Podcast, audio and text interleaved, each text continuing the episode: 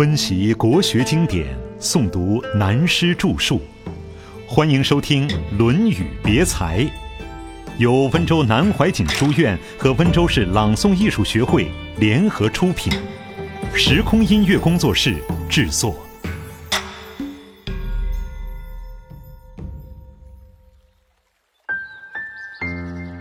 水流花谢两无情。子在川上曰：“逝者如斯夫，不舍昼夜。”在这里讲，为了体会的更亲切一点，就借用碧潭这个地方吧。孔子去郊游，他站在碧潭吊桥上，看到下面的流水，说：“过去的就像这下面的流水一样，白天晚上都在流。”这两句话的文学气息非常重，全部《论语》中。最富于哲学意味的，也就是这两句话。从这里有几个要点可以了解：第一，道家思想方面，老子也和孔子这个观念一样，经常用水代表人生哲学。老子教我们效法水。中国有一句老话：“人往高处爬，水往低处流。”老子教我们学下流。不是普通所指不高尚的下流，是指水的下流大海。天下的水都向下流，汇归成大海。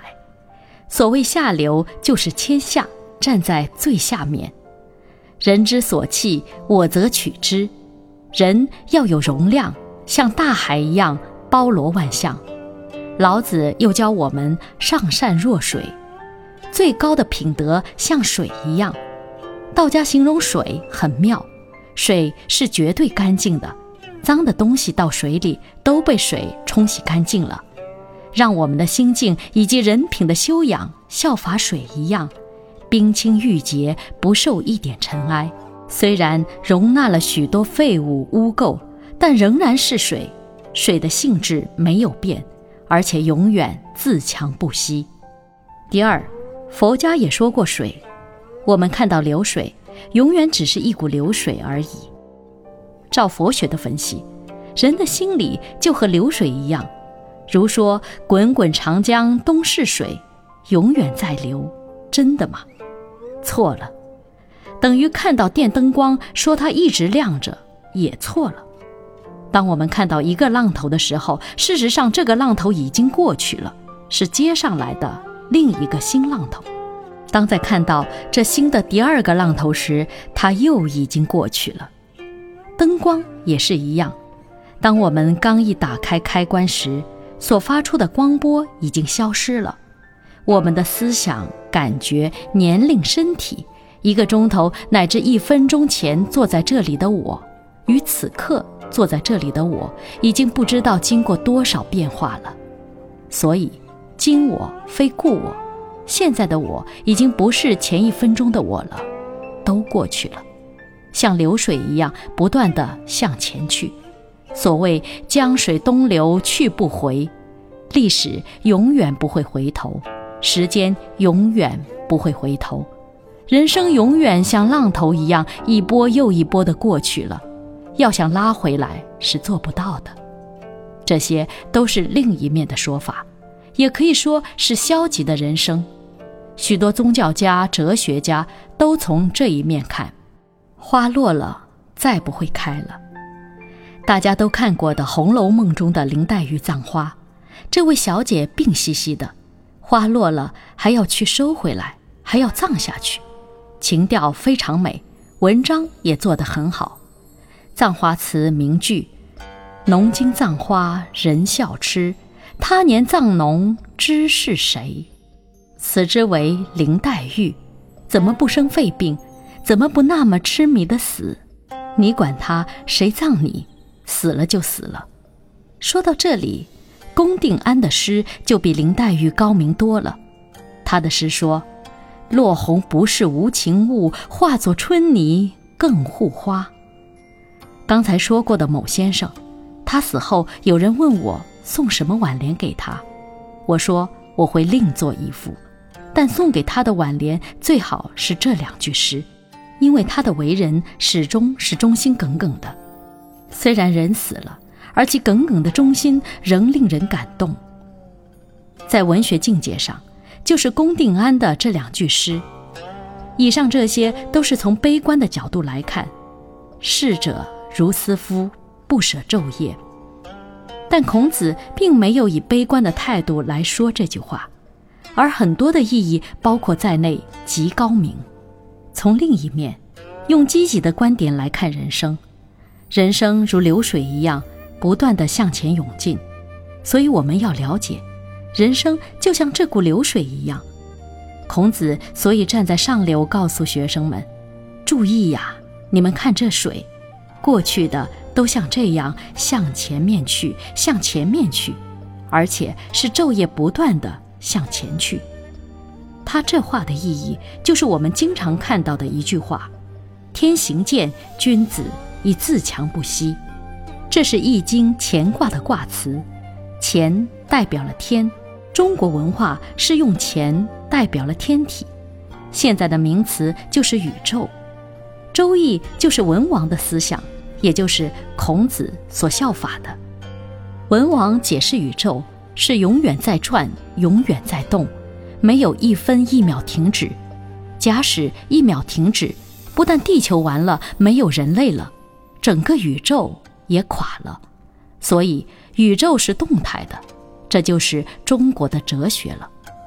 我们有两位现代的学者是在思想界很有影响力的。他们评论中国文化属于静态的，我对他们说：“老兄，谁告诉你们中国文化是静态的？讲中国文化第一部书就是《易经》，里面就告诉了你：天行健，宇宙没有静态，永远是动的。中国文化并不主张静态的宇宙，人生也是这样，要不断求进步，静是缓慢的动态。”没有真正绝对的静，譬如人坐在椅上，好像很静，其实并不紧。身上的血液正在分秒不停地循环，各个器官也都各司其职地工作着。天行健是永远强健的运行，君子以自强不息，是教我们效法宇宙一样，即如孔子所说：“逝者如斯。”要效法水，不断前进。也就是《大学》这部书中引用汤之盘铭说的“苟日新，日日新，又日新”的道理，人生思想观念都要不断的进步，满足于今日的成就即是落伍。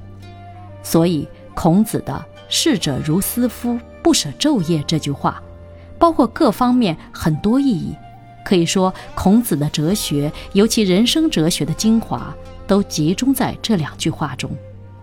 它可以从消极的、积极的各方面看，看宇宙，看人生，看一切。我们自己多多去体验它，应该了解很多的东西。在这里所提供大家去研究的意见，还只是其中的一点点。实际上，根据这两句话，可以写很多很多的文章。历史是不能停留的，时代是向前迈进的。宇宙如此，人生也是如此。女人未必皆祸水，这里是另起一节。子曰：“吾未见好德如好色者也。”这句话里面说的色，包括了女色、物欲、嗜好三重意义。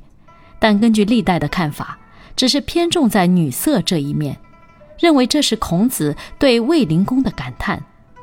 孔子周游列国时，对孔子比较重视的是魏国，但魏国的政权当时具有较大影响力的是大臣瞿伯玉，而左右魏军的是美丽妃子，卫灵公必好的男子，所以他有这句感叹，而成了一句名言。事实上，不止卫灵公，从人情世故上看，人都是好德不如好色。如果一定要以最高的道德要求，世界上很少有合乎标准的人。像我们看到很有名的唐明皇与杨贵妃这段历史故事，唐明皇这个皇帝的确是不错，少年时代非常好，晚年时因避好杨贵妃，致使国家发生了变乱，成为知名的历史故事。在过去的历史，很多人都把这个罪过推到杨贵妃身上去，这也是很难说的。说一个女子对于政治会有如此大的影响，也有可能，就是西方也有这种情形。所谓英雄征服了天下，女人征服了英雄。不过要看哪种女人，真能征服英雄的女人并不容易。我们看到蜀亡国以后，蜀王妃子花蕊夫人被俘，宋太祖赵匡胤就问他：“你们国家有十几万大军，为什么今天你会到我身边来？”这位妃子做了一首诗答复他，大意是说。我本在深宫中养尊处优的女子，对国家大事不了解，但这首诗的结论却骂尽了男人。他说：“君王城上树降旗，妾在深宫哪得知？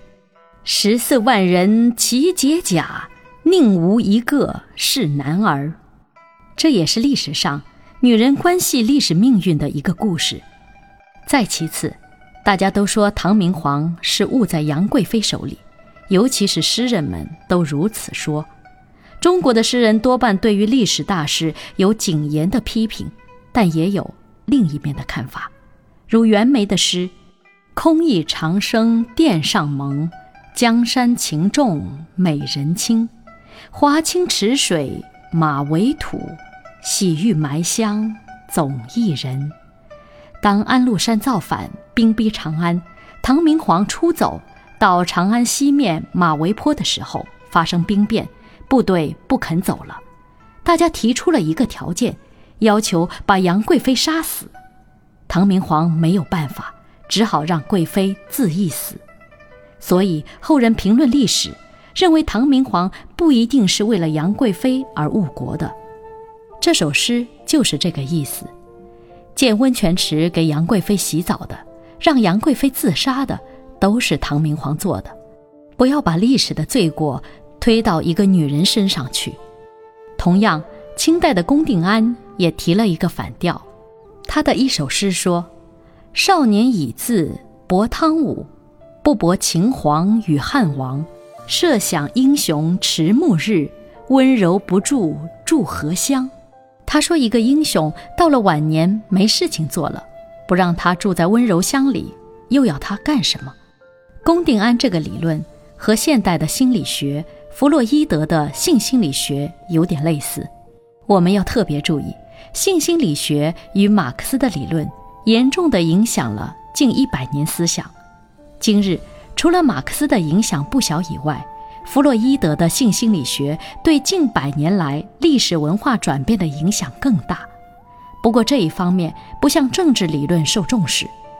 如果依据性心理学的看法，有过分的经历就有杰出的事业，因此英雄豪杰才子几乎个个行为不检，都是孔子所讲的“未见好德如好色者也”。然而孔子所要求的真正圣人的境界。这是非常难的事。一般心理状况，凡是了不起的人，多半精力充沛，所以难免要走上女色这条路子。这是我们就这一点对历史的看法。扩而充之，好色不但是指男女之间的事，凡是物质方面的贪欲，都可以用“色”字来代表。尤其是以佛学的立场看，那就更明显了。照儒家的思想。一个领导人简直任何嗜好都不应该有，但是人很难做到完全没有嗜好。譬如有些人什么嗜好都没有，就是好读书，这也变成一个嗜好。于是左右的人都是读书人。南朝梁元帝读书读呆了，敌兵临近，还要文武诸臣荣服听他讲书，最后终于亡了国。他在投降时放一把火，把收藏的十四万卷图书烧了。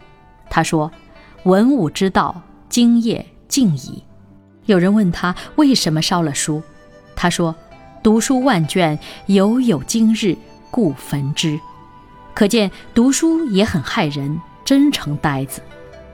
从此我们了解，上面有一点偏好，下面就偏向了。这就是务必据于所好的道理。我们要看古董，就必须到好古董的人家才看得到。有些人好石头，有些人好怪木，有一些人就是好钞票。某公说，有一个老朋友，每天入睡以前要一张张点过他铁柜里的钞票，以后才能睡着。所以孔子这句话是一个最高的目标，同时提高我们的警觉。凡是做一个领导人，不但是好色，任何一种嗜好都会给人乘虚而入的机会，因而影响到事业的成败。所以接着下面引用孔子的话：“子曰，譬如为山，未成一篑，止，无止也；譬如平地，虽覆一篑，进，无往也。”一切的敬德修业都是如此。不但是学问的成功、道德的成功、事业的成功，原则都相同，不是进步就要退步，没有进步停留在原地也是退步，尤其对于自己道德的要求更难。我曾说过，英雄征服了天下，不能征服自己；圣人不想征服天下，而能够征服自己。事实上，征服自己比征服天下更难。所谓道德的修养，就是征服自己。上面孔子的话就是说这个道理。他说：“譬如我们去挑泥土来堆成一座山，要挑一百担泥土的，已经挑了九十九担，最后未成一篑，少了一本基泥土，止，停止了，因此便不能登峰造极到顶点。是谁使你停止的？”